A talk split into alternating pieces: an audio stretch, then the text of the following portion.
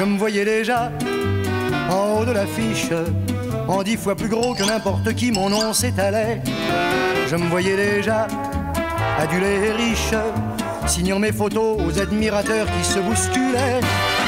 Salut à tous, c'est Mathieu et bienvenue dans cette nouvelle rubrique qui malheureusement est déjà la dernière ou l'avant-dernière avant l'ultime finale. Veuillez cependant m'excuser si, si, ma diction est assez mauvaise, mais avec tout ce pollen, vous savez, euh, c'est assez compliqué. Nous sommes le vendredi 24 mai et je ne sais pas pourquoi je prends la voix de Yann Barthès. Ce soir, je reprends les commandes. Décidément, qu'est-ce que je pense à vous? Aujourd'hui, les copains, on va traiter d'un élément sans lequel le cinéma n'aurait pas le même discours envers son public et sans lequel les films n'auraient pas la, le même sens contextuel. La musique. En effet, en regardant un film dont la musique a, été retirée, vous apercevrez que le sens en sera plutôt différent de l'original. C'est pour cela que le rôle du compositeur au cinéma est très important. Mais avant toute chose, re retournons en arrière d'un peu plus de 100 ans, à une époque où les films muets étaient, étaient les rois des salles obscures. Comme le, comme le son n'existait pas encore, un orchestre prenait place pour couvrir le bruit du projecteur et rendre le film davantage vivant.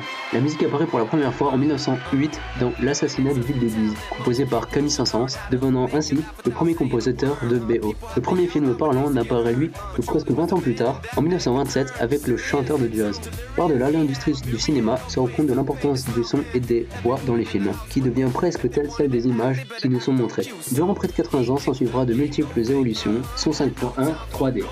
La musique originale est conçue spécialement pour le film par un compositeur en collaboration avec le réalisateur. Si le réalisateur ne fait pas appel à un compositeur, il va sélectionner des musiques déjà existantes comme des chansons ou d'autres BO. Je rappelle que BO c'est euh, bande originale. Par exemple, Tarantino n'a pas eu un seul compositeur euh, attitré pour ses films. Il y a des musiques qui sont devenues cultes et parfois même bien plus que les films eux-mêmes. On dit merci John Williams. Hein.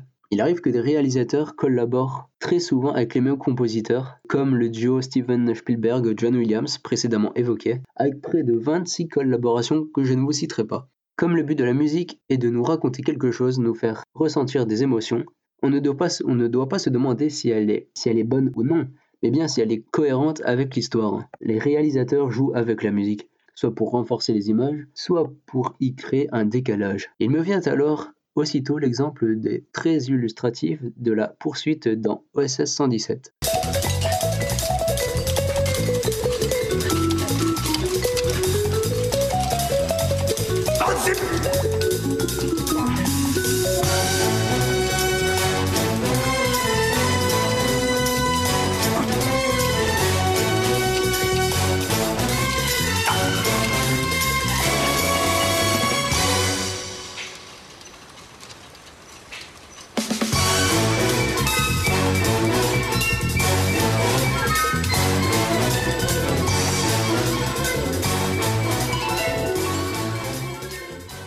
La musique devient alors un réel outil de mise en scène pour les réas. D'un côté, elle crée une ambiance et renforce les dialogues, mais d'un autre côté, ne pas en insérer peut être aussi intentionnel, comme dans Les Oiseaux d'Alfred Hitchcock en 1963.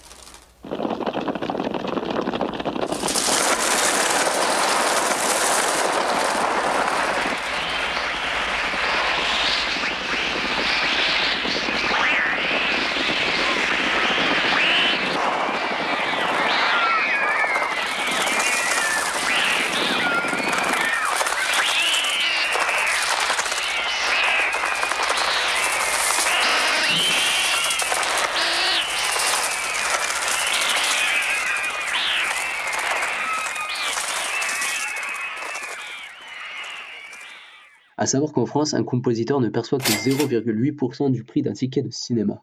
Les instruments évo évoquent des sentiments précis. Piano, mélancolie,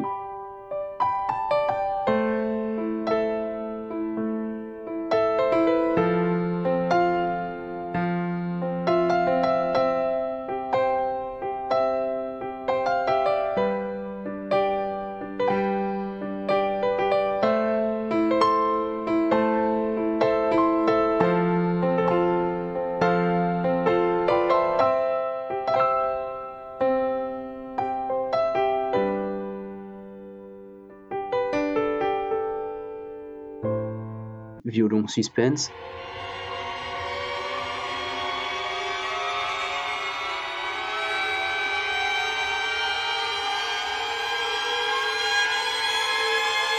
Ok, ok, j'arrête. Pour ce qui est des cuivres et des percussions, c'est plus pour euh, l'action, l'épique.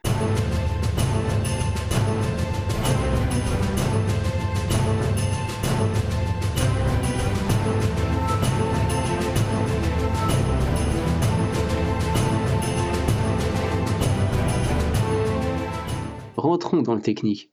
Dans les films, il y a deux façons de percevoir la musique. La musique diégétique ou in, c'est-à-dire que les acteurs entendent la musique, qu'elle fait partie intégrante de l'histoire. La musique est prévue dès l'écriture du scénario et est diffusée pendant le tournage. A l'inverse, on dit qu'elle est out ou extra-diégétique. Elle est donc ajoutée après le tournage, modifiable ou remplaçable. En faisant comme si ce qu'on voyait était réel, on appelle cela une convention. Donc la musique out est une convention qui permet d'ajouter de l'émotion et du sens que les images seules ne permettent pas d'exprimer. Les personnages principaux sont parfois associés à un thème musical répétitif qu'on appelle un leitmotiv, qui sert à souligner leur caractère. Il est utilisé parfois pour annoncer l'arrivée d'un perso avant même de le voir à l'écran. Cette chronique m'a permis de jeter le pont vers la grande dernière, mais je ne vous en dis pas plus. C'est tout pour moi, je vous dis à bientôt, ciao ciao